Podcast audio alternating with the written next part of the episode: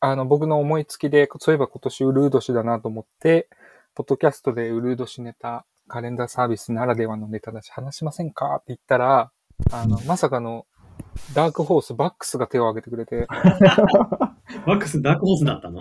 ダークホースだったんですよ。いやいや、あまの、たうん多分ですけど、あの、他の人が手を挙げなかったのは、あんまりなかったからだと思うんですよ。で、自だが分は前に開発した時にちょっと気にかけた部分があったので、なるほどなるほど。これは自分が行くしかないみたいなところが、さすが、はい。男気が。あ、男気が。そう。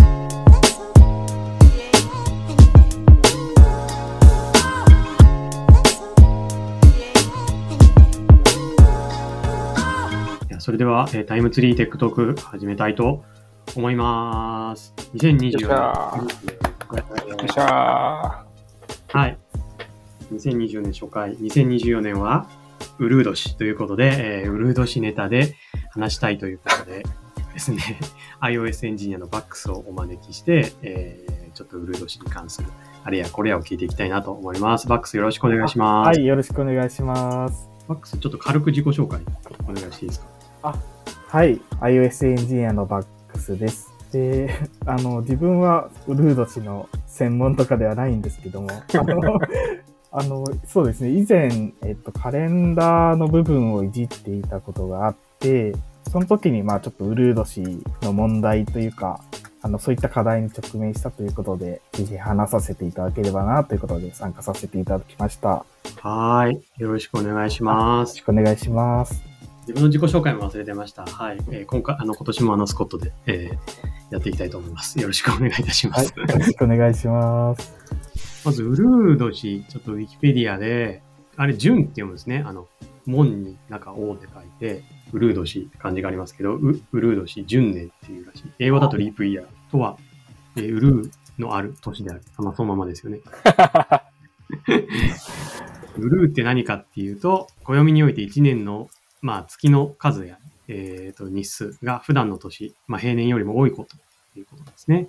でまあ、ウルー年ではない年を平年と呼ぶということで、2月の29日がある年、で4年に1回みたいなのが大体、大体みんなの共通認識かなと思うんですけど、だいたい4年に1回なんですね。4年に1回、あの、1年の、まあ、平均的な長さが、うん。大体365.242日だそうです。は1年が365日ではなく、ちょっと長いんですね。えっ、と、だから4分の1日ほど長いんですよね。6あ。なる時間ほど、ほどね。6時間ほどちょっと長いので、4年に1回やることで1日、あの、会うとうんいうことだそうですね。まあよこれくできてんな法典のあれによるものなのかなあによるものなのかなどこぁ。ですかね。ー古代ローマで採用され4年に1回ウルー年としていたということで、うんそんな前から分かってたことなんですね。ということですね、ウルー年に関しては。あそうですね。えっと、ちょっと補足させていただくと、おウルード氏専門家が。おあのーそうなんですよ。読んで割り切れる年なんですけども、あの、もう一つ条件があって、ただし、100で割り切れて、400で割り切れない年は平年っていう条件があるんですよね。ああ、だから2000年はウルー年じゃなかったってことですね。逆でですね、2000年はウルー年だったんですよね。はあ。で、100で割り切れてるけど、400で？400割り切れで割り切れるので、ああ、そっかそっかそっかそっか。はい、ウルー年なんですよ。で、逆に、例えば2100年とかであれば、100で割り切れるんですけど、400で割り切れないので、平年ということになるんですね。はあ、なるほど。なんか専門家っぽい。そうなんですよ。で、あの、2000年の時代に生まれていたっていうことは結構貴重で、そうですよ。400年に1回しかないってことですよね。そうなんですよ。次2400年なんで、あうの、わなんかぼーっとして過ごしてしまった、2000年。それ、そうなんです。それで、なんか、なんか、ウルード氏の問題って、あの、僕ら、あの、プログラミングを学び始めた時によく出される問題なんですよ。はいはいはいはい。多分、スコットわかると思うんですけど、その、入力した年がウルード氏かどうかを判定せよみたいな。なんかちょっとフィズバズの亜種みたいなやつですよね。そうです、そうです。で、まあ、あの、すごく計算としては、あの、初歩的なものなので、あの、先ほど説明したように、あの、4で割り切れて、ただし、100で割り切れて400で割り切れない年は例外で平年なので、それを除くという形で。なので、割とウルード氏っていうものの存在は知っていたんですけど、あの、実際にタイムツリーに入るまではあまりうん意識したことがなかったという感じです。ない。今でもない、僕は。そうですよね。普通に生きてて、意識することはほぼないですよね。ん。うん。面白い。マックスがそのタイムツリーで取り扱ったウルード氏のあれこれってどんなことがあったんですか？そうですね。まずその、プログラミングの、まあ、世界というか、こう、カレンダーの世界では、2024年の、えっと、2月29日っていう日は存在するわけじゃないですか。で、例えばですけど、2023年2月29日は存在しないんですよね。うん。はい。で、例えばじゃあ、2023年の2月29日はどんな日になるかっていうと、プログラミングの中ではどういう日になるかっていうと、実は3月1日に繰り上がるんですよね。これはどういうことかっていうと、あの、例えば、こう、25時っていうと、次の日の1時になるじゃないですか。それと同じで、存在しない日を指定すると、繰り上がって3月1日になるという、そういうロジックなんですよね。なので、えっと、まあ、その、単純に、バグはすごく起こりにくくて、存在しない2月29日を指定してもちゃんと3月1日に繰り上がってくれるので、まあ、時間的には整合性が合っているということで、例えばまあカレンダーの描画に関しても、あまり実はほぼプログラマーが意意識することなくできるっていうのが実態なんですよね。うんうん。まあ大体そのなんか各こう言語に組み込みで入られ入ってるデートクラスみたいなやつがあそうです。その通りです。iOS に関しては、そのカレンダークラス、まあ、デートクラスっていうのもあありますし、まあ実際それがウルードスかっていう判定もあらかじめはいはい、はい基盤の。中に組み込まれている。へえ。感じなんですねうんうんうん。で、ここからの話なんですけど、えっと、誕生日に、そのウルード氏の2月29日に誕生日だった人はどうなるかっていう、確かに。よくある話ですよね。そう、そうなんですよ。はあ、なんか犬の年齢みたいになっちゃうってことですね。そうなんですよね。あの、確かなんか僕が小学校の時に初めてウルード氏っていうものを存在として初めて知ったと思うんですけど、自分の母親がなんか10歳とかっていう変な人がいたんですよね。なるほどねだと思ったんですけど、その、それがウルード氏で4年に1回しか年を取らないっていう、そういう話だったんですよ。まあいいなーってやつですよね。そうそう。まあ嘘なんですけど、それは、えっと、実際は年は取ってるんですけど、じゃあ実際、例えばまあ2月29日に生まれた人が、あの、ウルード氏じゃない日、ウルード氏の日は、ウルード氏の年はいいんですけど、ウルード氏じゃない時は、こう何日に祝うかっていう問題があったんですよ。なるほどね。あ の一日前にする派か、一日後にする派か。まさにその通りです。で、えっと、実はタイムツリーで、その、誕生日になった時、誕生日の日に、まあ、おめでとうございますというダイアログを、あの、出しているんですけど、はいはいはい。どっちに出したらいいかっていうことになったんですよね。派閥問題だ。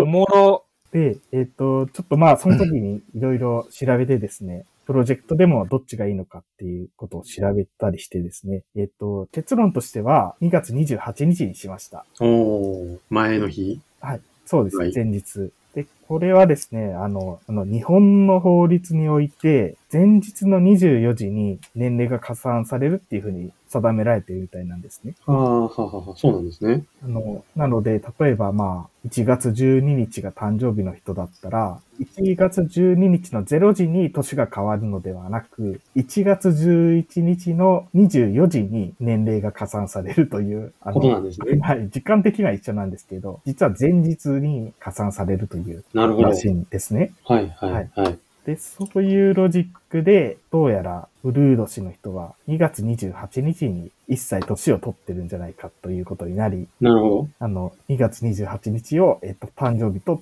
する考えっていうのが、えっと、割と定着しているということが分かったんです。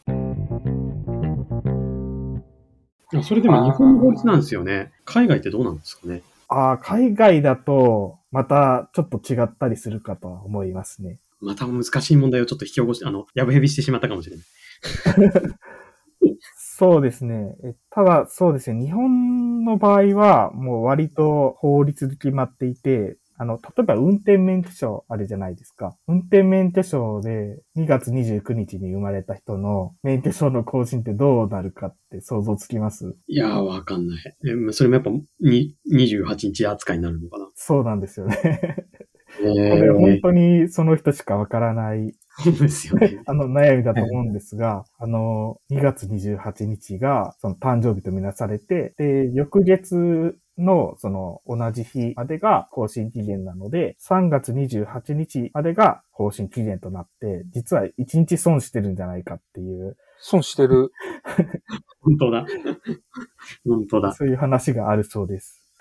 ちなみにその前日の24時、例えば今日だと11が、1月11日の0時0分0秒って12日なんですか？あれ ?12 日だと思ってた。あれ？多分その12日の0時と11日の24時って、まあ時間的には一緒。あそうですそうです。法律上の表現としてなるほど。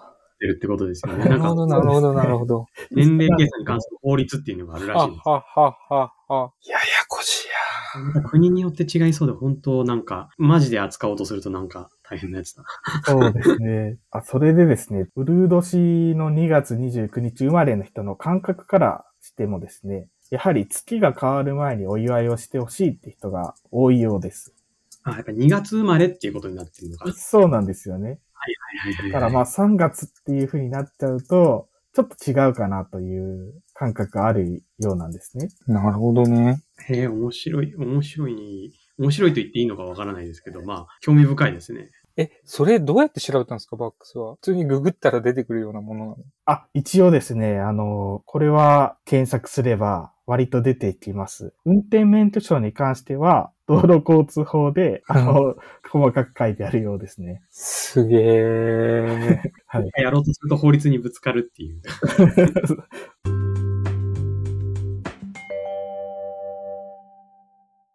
ちなみに日本のルールは、がグローバル基準になってる。今、タイムツリーはそう、実装としてはそうなってると思うんですけどね。あのあの海外ではどうなんでしょうね。そうですね。あの、できるだけタイムツリーは、その各国の基準にいろんなことを合わせたりはしてるんですよね。日曜始まりなのか、週は日曜始まりなのか、月曜始まりなのか。で、あとは、例えばまあ、その週番号の、あの、考え方についても、各国にできるだけ合うように実装はしていて、ただまあちょっと現状ですね、そのウルード氏の2月29日に関しては、基盤、基盤の技術的にもなんかそういう判定がないということもあり、うんその2月29日生まれの人は2月28日に誕生日するっていうところはもう固定で今対応しているというところです。やはり誕生日は結構大事なものなので、あの、そこはもうプロジェクト内で、そういうどっちに、どっちの日に誕生日を出すかっていうのは最初からいろいろ話をして、まあ、Android も iOS も、その、まあ、前日で行こうっていうのは、はい、みんなで決めうて、んはい、やったことです。めっちゃ面白いな。ちなみに、2月29日に設定した1年おきの繰り返し予定とかもそういう扱いになるってことですか？あの、すごくいい質問ですね。あの、現状ですね、あの、お知らせに、そういう誕生日のお知らせに関しては、えっと、その対応なんですけども、あの、実は繰り返しに関しては、ちょっと対応ができていなくて、月のカレンダーには、えっとそのウルード氏しか今、誕生日が表示されていないということになってしまっています。多分 R ルールで実装してると思うんで、RFC に何かしら決まりがあるんでしょうね。そうですね。そのまさに R ルールでして、29日と月の29日にえ繰り返すという、2月29日に繰り返すという設定にしているので、その29日のある2月しか繰り返されないという形になってしまっていますね。なるほどですね。ちょっと、あ、ちょっとあれですね。ちょっとまた RFC 読み込まないといけない。なんかありそうな気がするんですけどね。うん、なんかねい、いろいろありそうで、ちょっと調べてみれば、うんうんありそうですよね。うん。確かに。R ルールの定め方として、2月の最終日にするとか、そういう R ルールにすれば、もしかしたら、ああ、そうですね。え、うまく、うまく毎年で。そうですね。いや、フルードし、悩ましいですね。これ例外っていうのはね。これ一日をやっぱり、一日の時間を変えればいい。だから1秒の長さをもうちょっとこう、いい感じにすれば。なんか、波数をもうちょっとね、切り上げて。そうそうそうそうそうそうそう。だからまあ1年、一年っていうかまあね、地球の公転がちょうど365日、えーぴったりになるように、うんえー1秒を設定すれば。もう世界は大混乱に包まれてしまう。あの、そうなんですよ。あの、まあちょっと小ネタなんですけど、これも、あの、このズレを解消するために、やはりそのウルー年というものがあるということなんですけども、あの実はちょっとずつそれでもずれているということなんですええありますね。ちょっとずつね。ちょっとずつずれていて、あの、それがでもまあ、人類がその存在、あの、し続ける、どれぐらい存在し続けるかによるんですけど、うん、今のところ1000年とか、それぐらいの単位であれば、あまりズレは気にならないということなので、のもしかしたら将来的には補正される可能性がありそうです。なるほど。あ1000年ぐらいの単位で結構あからさまにずれちゃうぐらいがずれなんですね。うん、そうですね。はい。そうなんです。へえ。ちょっとタイムリーな似たような話で言うと、ウルー病っていうのがあって、はい。やば、気狂いそうになりますね。えーなはずなんですけど、に12月31日の確かに23時59分60秒っていうのがある年が。あのなんやねん。あの、2000直近だと2017年にあったそうですけど、それめをこう。っちゃ最近ですね。そう。なんかこう決まって、4年に1回とかじゃないんですよ。確かなんかこう、きあの、どっかが決めてウルー病っていうのを入れるみたいなのを決める組織があるらしいですけど、なんかちょうど廃止が決まったらしいですね、去年。あ、えこんな最近。そうなんですね。なんかいろいろシステム上問題がある。あるシステムとないシステムがあって困ってる、困るんでしょうね、これはね。うちとかだと今サーバー AWS とか使ってるデータベースの時間とかは、あの、AWS さんがいい感じにやってくれて、対応が確か、えっと、どどうやってやってるんだっけな。24時間かけて1秒をちょっとどうにかするみたいな、あの、やり方だったり、23時59分59秒が2回、あの2秒間でとかっていうパターンの対応が確かあった気がするんですけど、そういう感じで対応することによってうまいこと、次の年にはなんとかみたいな。うんへえ。なんか、すごい問題が起こるっていうのは、なんか想像つきますね。あの、タイムゾーンとかもそうですけど、100秒後がシステムによって違う時間を表すって、結構やっぱそれは問題になってきますよね、いろんなところで。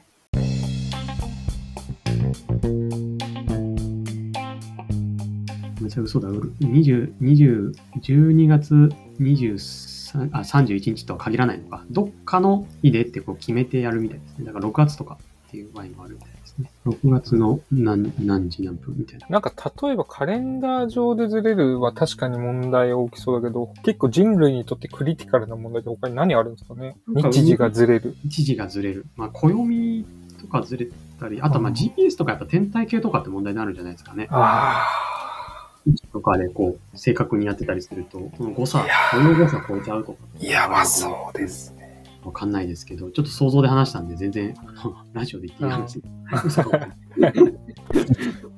いろいろありそう。なるほど。でもまあ、今日話したらもう4年間はしなくていいので。